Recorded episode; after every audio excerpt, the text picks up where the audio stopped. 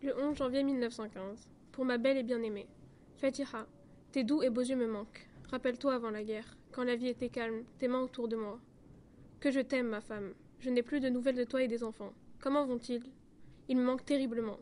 Le pays me manque. En fait, tout me manque. L'appel à la prière de la grande mosquée d'Alger, le port, la Casbah.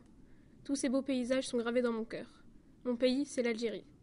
Ici, il fait froid, l'hiver est rude. Je ne sais toujours pas pourquoi j'ai été envoyé dans ce pays de meurtriers. Nous combattons et vivons dans des fossés appelés tranchées.